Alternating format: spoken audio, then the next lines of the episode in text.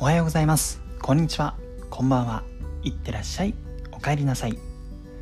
今すぐ使える脱社畜の転職ハックラジオを聴いていただきありがとうございます。この番組はブラックな人材会社で求人広告を年間100本以上作ってきたライターが失敗しない転職方法や転職で使える考え方など転職や仕事に役立つメソッドをお伝えしています。今回のテーマは元求人広告ライターだからわかるブラック求人の特徴3選をお伝えしたいと思います。ブラック求人の特徴を捉えることでエントリーする前にブラック企業かどうかというのが分かりますので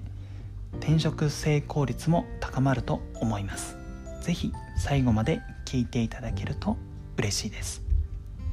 早速特徴1つ目。お伝えしたいと思います。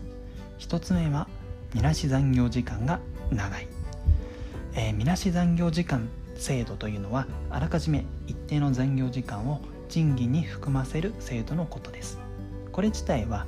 別に法律違反とか何でもありませんのでみなし残業時間があるイコールブラック企業ではないと思います。ただそのみなしてる残業時間によっては警戒した方が良いかなと思います、え、個人的には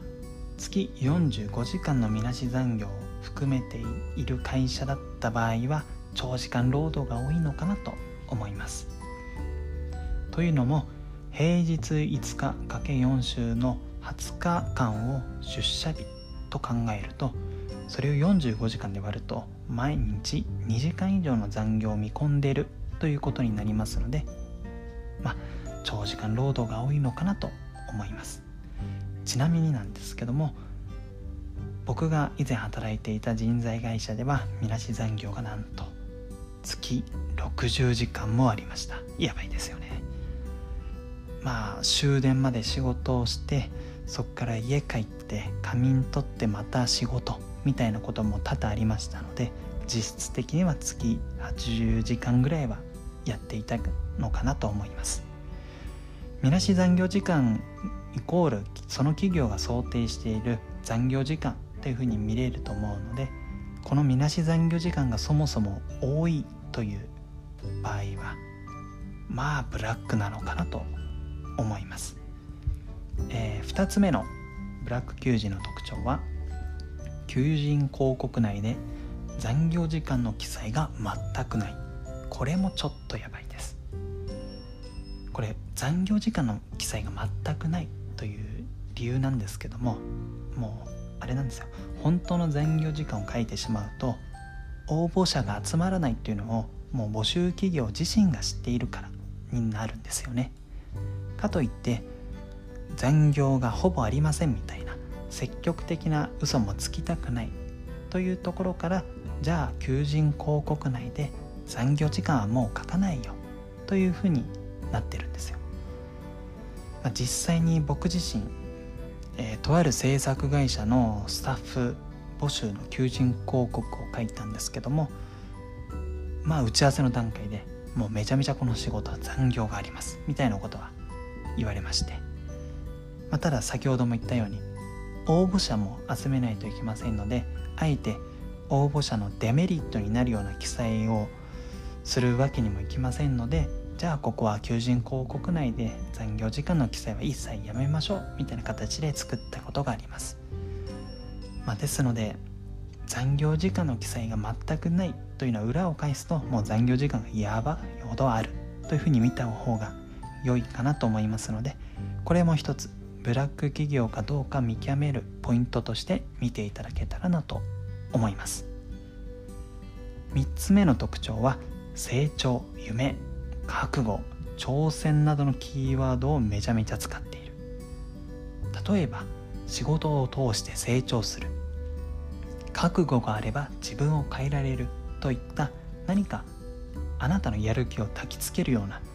コピーが並べられている。求人があった場合は注意が必要です。まあ、読んでいてなんなんかここだったら自分が変えられる。ここでなら成長できるみたいに思うかもしれませんけどもまあ、それ自体がもうやりがい搾取みたいなもんなんですよね。ある種仕事の報酬を精神的な報酬に置き換えて、まあ、苦労があってもそれはあなたの成長の糧になるんですよ。みたいな図式にして長時間労働させようみたいな感じなんですよね。実際にこの僕自身が働いていたその人材会社でももう仕事を通して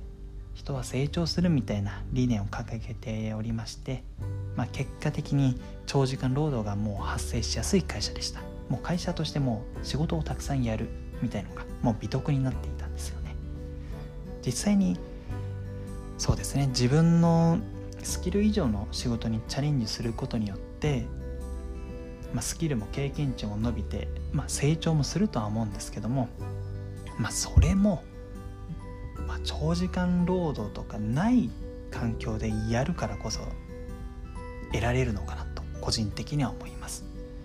まあ、そういった人間が成長するみたいのを言い訳にして長時間労働させると、まあ、結果的に人ってもう疲れ果ててどんどん悪い方向に行きますからねまあもう本当にこういった成長とか歌ってる会社は結構危険かなと個人的には思います自分が勤めた人材会社以外の話で言えば、まあ、求人広告で